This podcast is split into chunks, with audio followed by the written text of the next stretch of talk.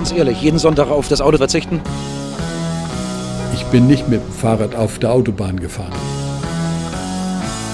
Gleichzeitig soll die Geschwindigkeit für Kraftfahrzeuge beschränkt werden. Das war schon ja, bewusstseinsfördernd, möchte ich das nennen. Dass die großen politischen und wirtschaftlichen Veränderungen im Gefüge unserer Erde uns überraschen und schlecht vorbereitet antreffen. Die haben natürlich ungleich konkurrenzfähiger bauen können als die Europäer. Wir wissen nicht, wie es weitergehen wird. Man hätte schon damals viel mehr auf äh, Windkraftwerke und Offshore-Windkraft setzen müssen. Deine Geschichte, unsere Geschichte. Ein Podcast von NDR Info.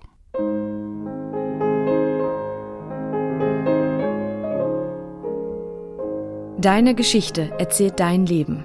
Unsere Geschichte erzählt von unser aller Leben. Ich habe Zeitzeugen gefragt. Ich habe in den Tonarchiven recherchiert. Deine Geschichte. Unsere Geschichte.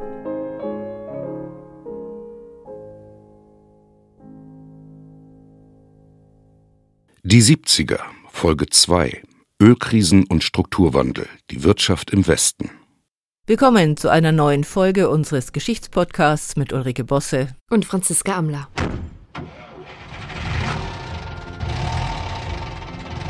Könnten Sie sich freiwillig jeden Sonntag von dem Auto trennen? Sicher, ja, weil ich beruflich viel fahre, würde ich sagen, das wäre denkbar am Wochenende. Ich glaube, äh, niemand wird auf sein Auto verzichten wollen. Ja, wäre doch mal ganz schön, wenn wir alle zu Fuß gehen. Ich bin nicht mit dem Fahrrad auf der Autobahn gefahren, das ist Käse. Aber wir haben uns dran gehalten und haben auch, sag ich mal, versucht, möglichst wenig mit unseren Autos durch die Gegend zu fahren. Ganz ehrlich, jeden Sonntag auf das Auto zu verzichten? Also im Winter ja, im Sommer nicht. Nö, das glaube ich nicht. Würde ich nicht können. Wenn Warum ich einen Führerschein hätte und ein Auto hätte, dann möchte ich auch rausfahren. Fahren, fahren, fahren auf der Autobahn. Fahren, fahren, fahren auf der Autobahn. Das Auto, der Deutschen liebstes Kind. Anfang der 70er Jahre war wohl noch was dran an diesem Spruch. Und deshalb können sich wohl alle, die alt genug sind, erinnern an den Schock der Ölpreiskrise und die vier autofreien Sonntage Ende 1973.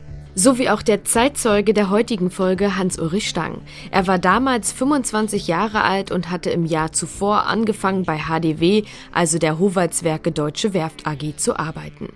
Dort hat er als Schweißer und als Gewerkschafter die erste Energiekrise in Deutschland erlebt, aber auch die Veränderungen, die sich im Großschiffbau, wie ja auch in anderen Bereichen der deutschen Industrie in den 70er Jahren vollzogen haben.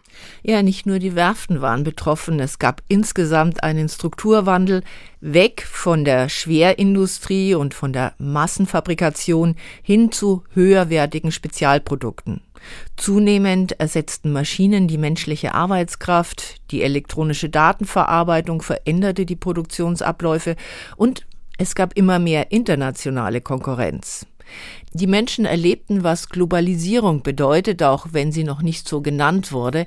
All das waren tiefgreifende Veränderungen in den 70er Jahren, auch wenn sich die meisten an die Ölkrise, wie man damals sagte, besonders gut erinnern.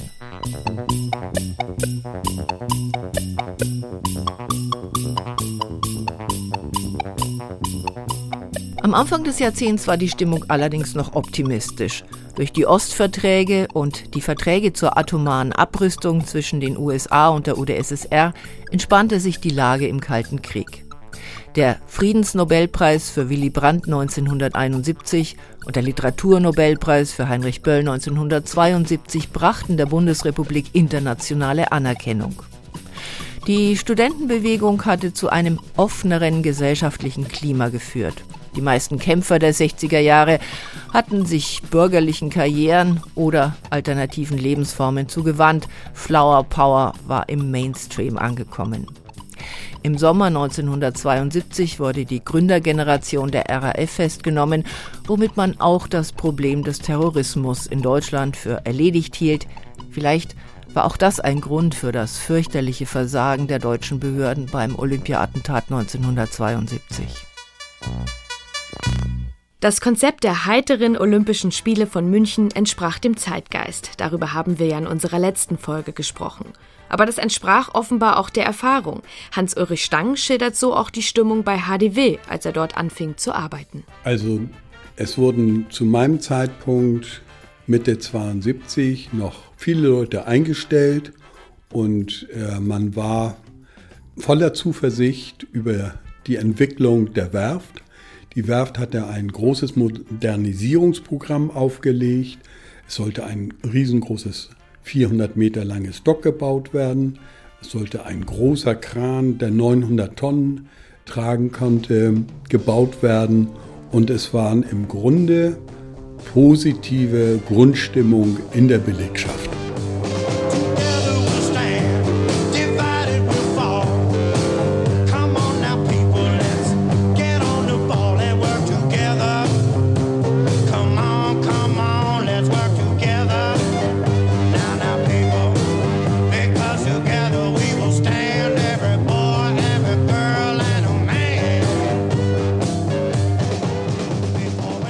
Den ersten beiden Nachkriegsjahrzehnten hatten alle Industriestaaten einen Wirtschaftsboom erlebt.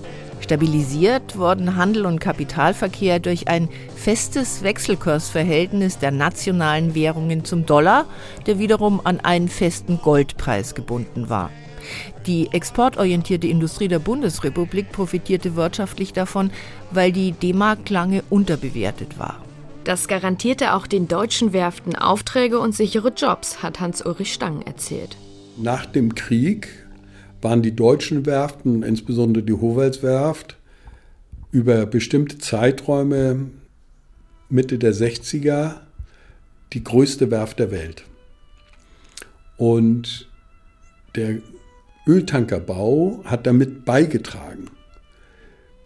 Und das ist Niarchos, all die großen griechischen Räder, die norwegischen Räder, äh, all die haben dazu beigetragen, dass die Werft im Grunde parallel zu der Entwicklung der Weltkonjunktur, ne, das ging parallel hoch. Die, die äh, Weltwirtschaft nahm zu, der Frachtraum wurde nachgefragt und die Werften waren wunderbar ausgelastet.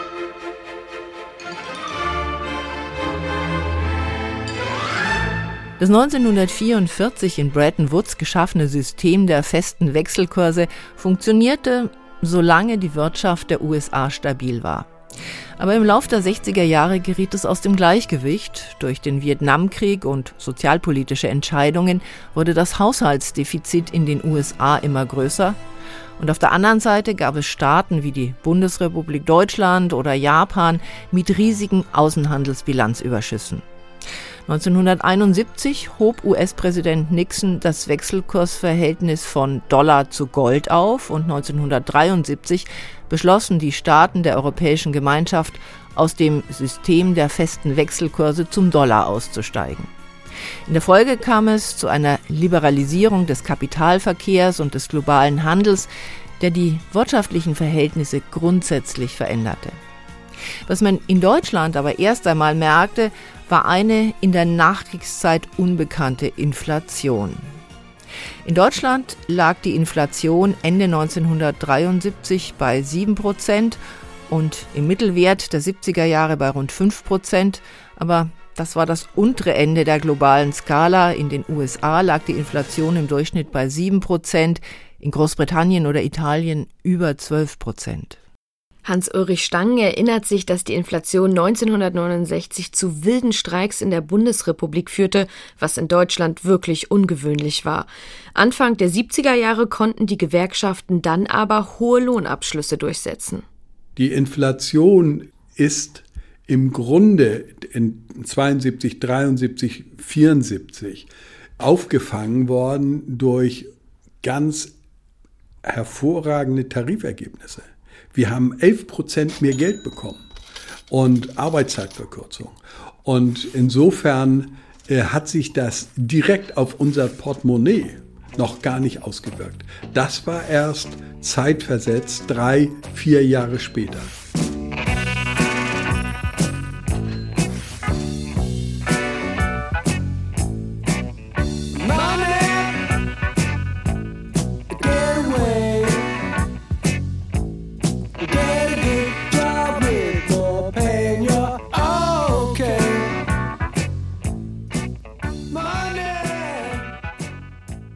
Nun ist es soweit. Was seit einer Woche in Bonn nur geflüstert wurde, ist jetzt schwarz auf weiß zu Papier gebracht worden. Der Bundesbürger wird Beschränkungen hinnehmen müssen. Am 19. November 1973 informierte ein Reporter des NDR seine Hörerinnen und Hörer, dass die jüngsten weltpolitischen Entwicklungen Auswirkungen auf ihren Alltag haben würden. Im Rahmen des Nahostkonflikts hatten Ägypten und Syrien im Oktober 1973 Israel angegriffen, um von Israel besetzte Gebiete wiederzugewinnen. Gegen die USA und andere westliche Staaten, die Israel im sogenannten Yom Kippur-Krieg offiziell unterstützten, wurde ein Ölembargo verhängt. Es war das erste Mal, dass die ölexportierenden Länder der OPEC Öl als wirtschaftliche Waffe gegen den Westen einsetzten. Der Ölpreis vervierfachte sich vom September 1973 bis zum Ende des Jahres von drei auf knapp zwölf Dollar und die Unsicherheit, wie es weitergehen würde, war groß. Darauf reagierte die Bundesregierung am 19. November. Bundeswirtschaftsminister Hans Friedrichs erläuterte wie.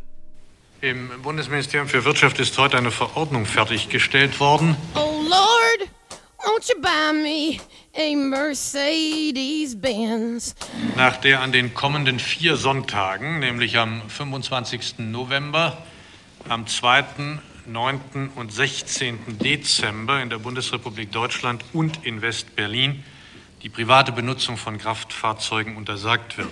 My friends all drive Porsches. I must make amends. Zurzeit befindet sich diese Verordnung noch im Umlaufverfahren des Kabinetts. Ich gehe aber davon aus, dass meine Kollegen diesem Entwurf zustimmen werden.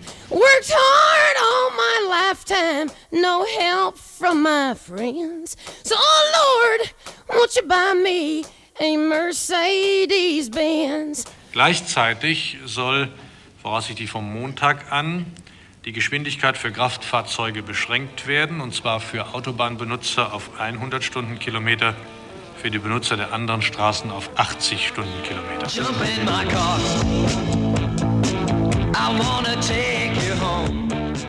Der ADAC mahnte in dieser Situation die Autofahrer vernünftig zu fahren, damit nicht womöglich auch noch Fahrverbote an Wochentagen dazu kämen. ADAC-Sprecher Max Dörfler in einem NDR-Interview.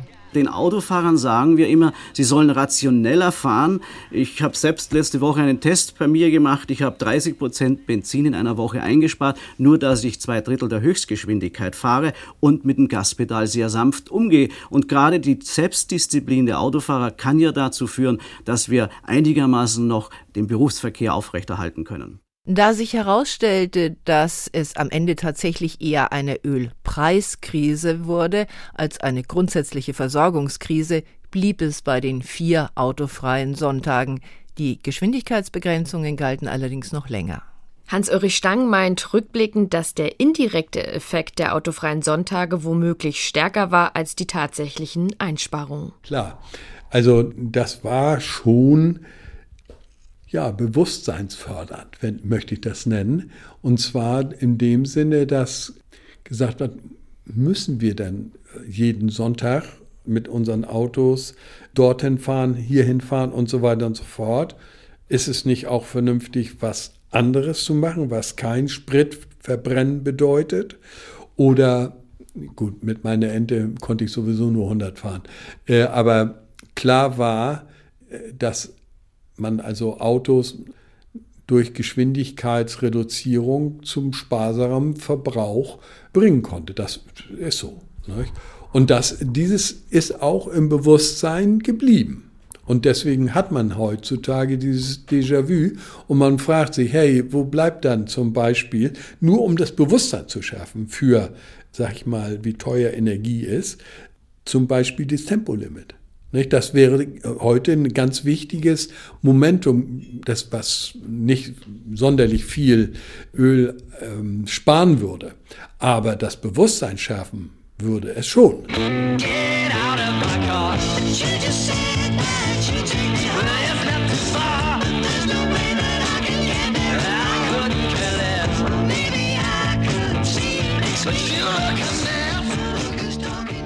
Die Ölpreiskrise bedeutete einen Einschnitt.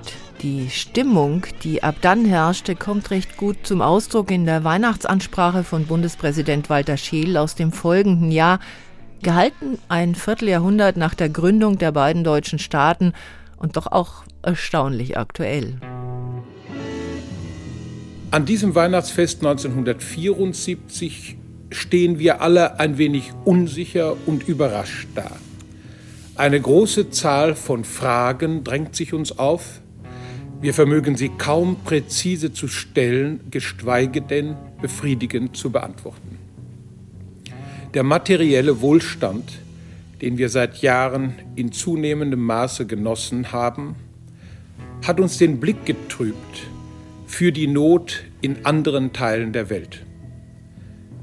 Der äußere Friede, der seit 30 Jahren in Europa besteht, hat uns vergessen lassen, dass auch wir bedroht sind, solange nicht der Friede in allen Teilen der Welt gesichert ist.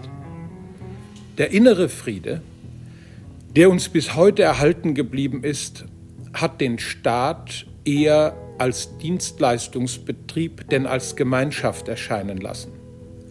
So kommt es, dass die großen politischen und wirtschaftlichen Veränderungen im Gefüge unserer Erde uns überraschen und schlecht vorbereitet antreffen. Wir wissen zwar, dass es so nicht weitergehen kann, aber wir wissen nicht, wie es weitergehen wird. Deshalb sind wir beunruhigt.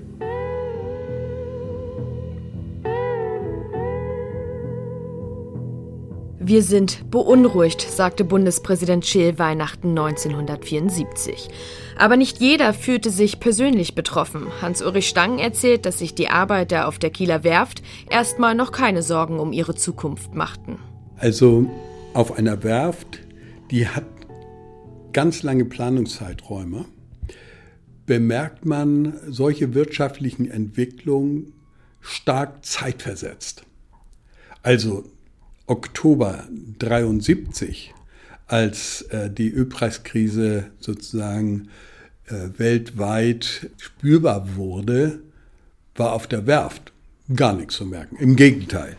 Wir hatten große Tanker im Auftrag, also über sechs Jahre Auftragsbestand und machten uns gar keine Gedanken äh, darüber, wie das mit der Ölpreiskrise auch auf uns sich runterbricht. Fakt ist aber gewesen, schon drei Jahre danach haben wir den letzten großen Öltanker gebaut und abgeliefert. Mit dem Bau 85 äh, war Schluss mit dem Tankerbau. Und eine ganze Reihe von unseren großen, großen Tankern, 240.000 Bruttokisttonnen, große Schiffe, sind statt zu den Ölquellen zu fahren, erstmal in die Geltinger Bucht gedampft und haben dort mehrere Monate aufgelegen, weil nichts zu tun war. Hans-Ulrich Stangen hatte das Glück, dass er auf der Kieler HDW-Werft angeheuert hatte. In der HDW-Werft in Hamburg-Finkenwerder wurde schon im März 1973 das letzte Schiff zu Wasser gelassen. 55 Jahre nach Gründung der Werft, die in den 20er Jahren die größte Werft weltweit war und sechs Jahre nachdem sie durch eine Fusion Teil des HDW-Imperiums geworden war. Ein Großteil der Arbeiter konnte auf anderen HDW-Werften weiterarbeiten, aber die Stimmung in Finkenwerder war damals trotzdem depressiv, wie NDR-Reporter Hermann Rockmann berichtete. Ja, ich glaube durchaus, dass hier eine triste, wehmütige Stimmung festzustellen ist und die Arbeiter haben auch davon Gebrauch gemacht. Sie haben vor einem der Gemeinschaftsräume symbolische Kränze und schwarze Flaggen und schwarze Trauerflure aufgehängt und Schilder gemalt. Da steht auf einem OWOW, erst Schlieker, jetzt auch HDW. Und ein anderes Schild, wir dachten, die Fusion wäre eine Gnade, jetzt tragen wir die Werft zu Graben.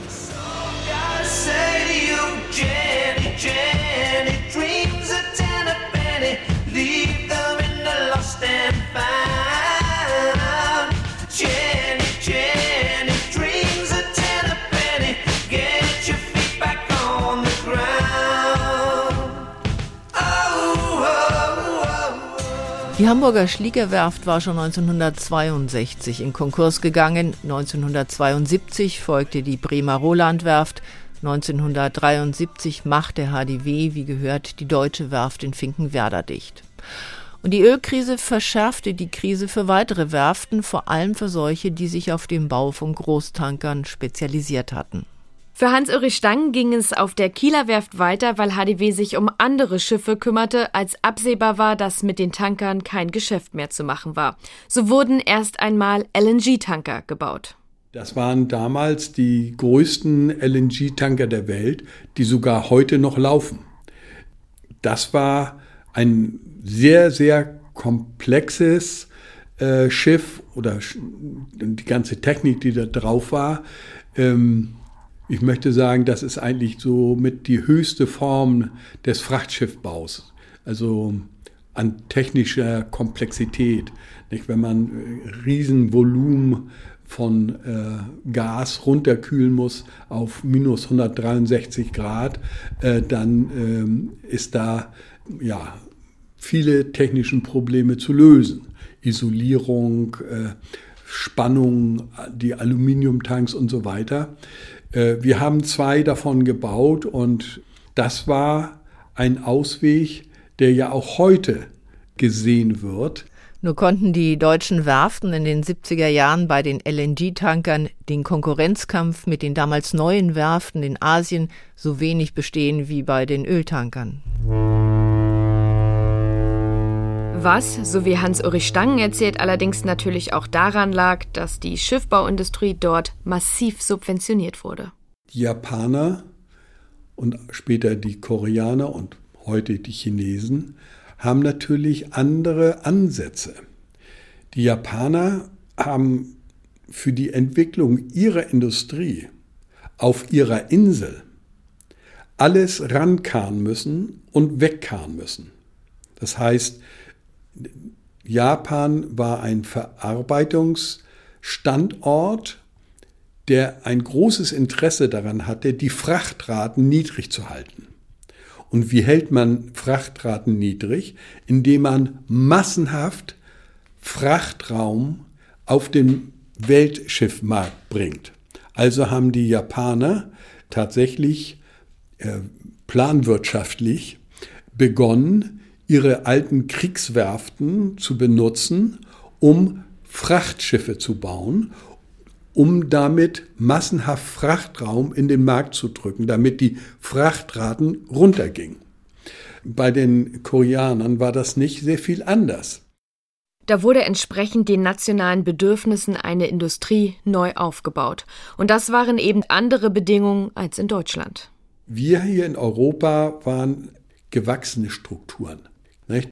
175 Jahre war die Werft alt und war früher mal eine Kesselschmiede, die Dampfmaschine hergestellt hat und dann immer ein bisschen größer wurde und ein bisschen größer werden, werden die Japaner und die Chinesen jetzt insbesondere Greenfield Yards machten. Das heißt, da war eine Wiese, da wurde eine Werft drauf gemacht und die wurde am Reißbrett entwickelt und die wurde so gebaut wie geplant mit einer riesen Wertschöpfungskette und die haben natürlich ja, ungleich konkurrenzfähiger bauen können als die Europäer.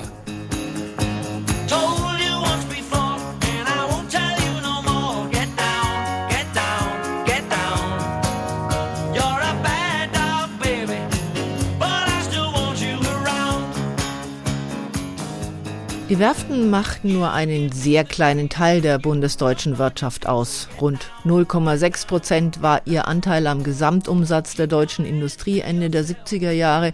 Weniger als ein Prozent der Industriearbeitsplätze lagen dort. Aber ihre Bedeutung für die Küstenländer war natürlich ungemein größer. Rund 10 Prozent der Beschäftigten in Schleswig-Holstein waren vom Wohlergehen der Werften abhängig. In Bremen waren es sogar 18 Prozent. Und an den Werften lässt sich tatsächlich, wie unter einem Brennglas, der Strukturwandel in der deutschen Industrie in den 70er Jahren beobachten.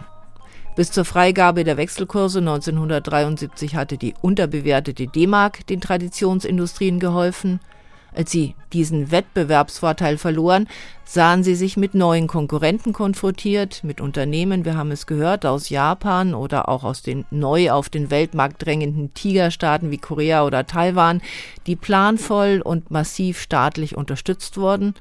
Und dazu kam, dass Deutschland im Vergleich zu anderen westlichen Staaten einen hohen Industrieanteil hatte und Rückstände bei zukunftsversprechenden Industrien wie der Datenverarbeitung, der Mikroelektronik oder der Biotechnologie.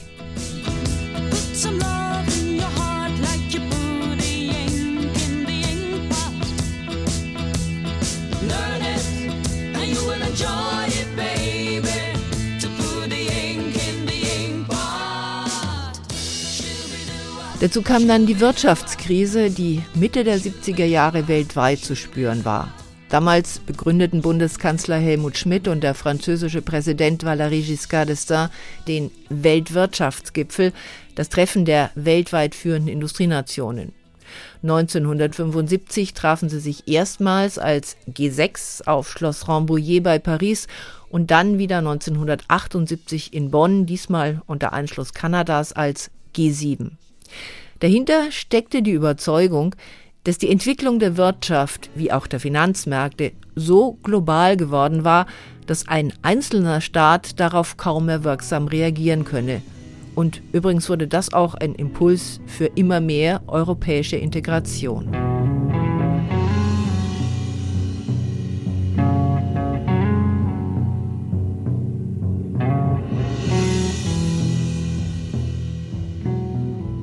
Und auch wenn Hans-Ulrich Stangen erzählt, dass die meisten Werften die Krise Anfang der 70er Jahre noch abfedern konnten, die Arbeitslosenzahlen in Westdeutschland stiegen. 1975 lagen sie erstmals über einer Million. Nach der zweiten Ölpreiskrise 1979 infolge der iranischen Revolution stiegen die Arbeitslosenzahlen Anfang der 80er Jahre sogar über zwei Millionen. Die deutsche Industrie orientierte sich unter dem Druck der internationalen Konkurrenz hin zu höherwertigen Spezialprodukten, im Maschinenbau ebenso wie in der optischen Industrie, in der Chemie- und Elektroindustrie und auch im Fahrzeug- oder Flugzeugbau. Aber das bedeutete natürlich auch höhere Anforderungen an die Arbeiter und es dauerte, bis dieser Übergang unter schwierigen konjunkturellen Bedingungen geschafft war. Aber es sind genau diese Entwicklungen, die sich nach Hans-Ulrich Stangens Schilderung auch auf den Werften vollzogen und die er als Gewerkschafter versuchen musste, seinen Kollegen zu erklären, die nicht verstanden, dass sie nach 16 großen Öltankern nicht auch noch den 17., 18. oder 20. bauen konnten.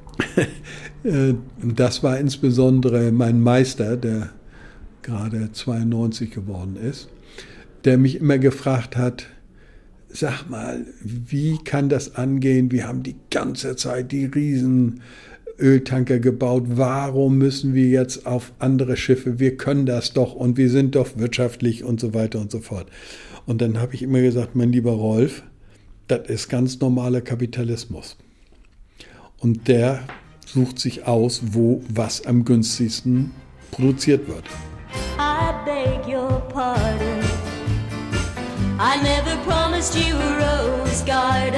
Für die Kieler HDW-Werft hieß das, nach den Öltankern kamen die LNG-Tanker, dann Containerfrachter und schließlich ging die U-Boot-Produktion immer weiter hoch.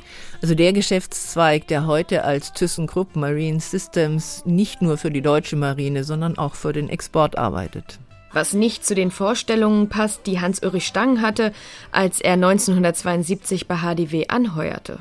Das äh, kannten wir natürlich nicht, sondern wir haben immer großen Wert darauf gelegt, dass wir Handelsschiffe bauen und nebenbei eine Abteilung haben, die die Regierung aufzwingt, die Rüstung herstellt, also wo wir U-Boote bauen. Aber das Schwergewicht der Werft war immer äh, der Großschiffbau. Das hat sich natürlich total jetzt geändert. Die letzten 20 Jahre hat das eine, eine äh, ganz andere Entwicklung genommen und die Rüstung ist übrig geblieben. Was er unabhängig vom wirtschaftlichen Erfolg für eine falsche Entwicklung hält.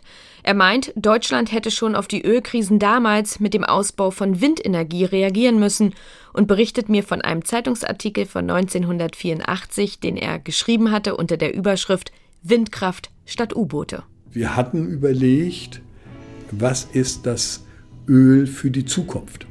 Und da haben wir natürlich Wasserstoff äh, sofort hoch und runter diskutiert in den Arbeitskreisen für alternative Produktion. Und man hätte schon damals viel mehr auf äh, Windkraftwerke und Offshore-Windkraft setzen müssen und die Werften in die Richtung unterstützen müssten, weg von fossilen Energien zu gehen.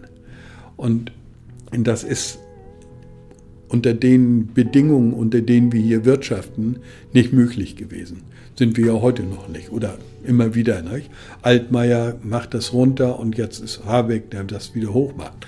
Also das ist eine vertane Chance, denke ich. Wir hätten als Werften einen Großteil der Energiewende bestroppen können. Statt der Wende hin zu regenerativen Energien als Alternative zum Öl setzten die Deutschen damals aber erst einmal auf den heimischen Energieträger Kohle und dann auf den Ausbau der Atomkraft, was dann aber wieder ein Thema für sich ist.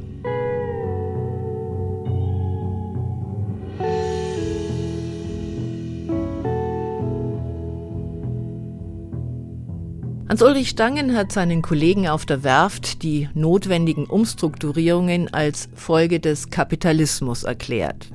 Und angesichts der Krisen gab es in den 70er Jahren auch eine Diskussion darüber, wie weit die Wirtschaft dem Markt überlassen werden dürfe oder ob sie nicht doch besser vom Staat planvoll gesteuert werden müsse.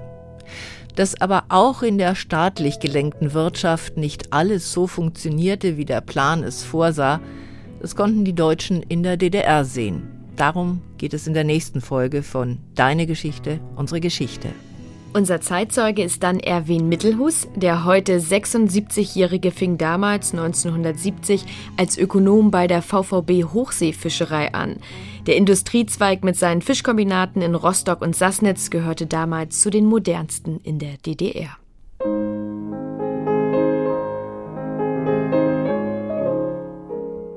Auch diesmal haben Christine und Sabine den Podcast mit uns produziert. Diese und alle anderen Folgen von Deine Geschichte, unsere Geschichte finden Sie, findet ihr in der ARD Audiothek. Fotos, Filme und Texte zum Podcast gibt es unter ndr.de-geschichte. Und über Lob und Kritik freuen wir uns unter der E-Mail-Adresse deinegeschichte.ndr.de. Bis zum nächsten Mal. Tschüss.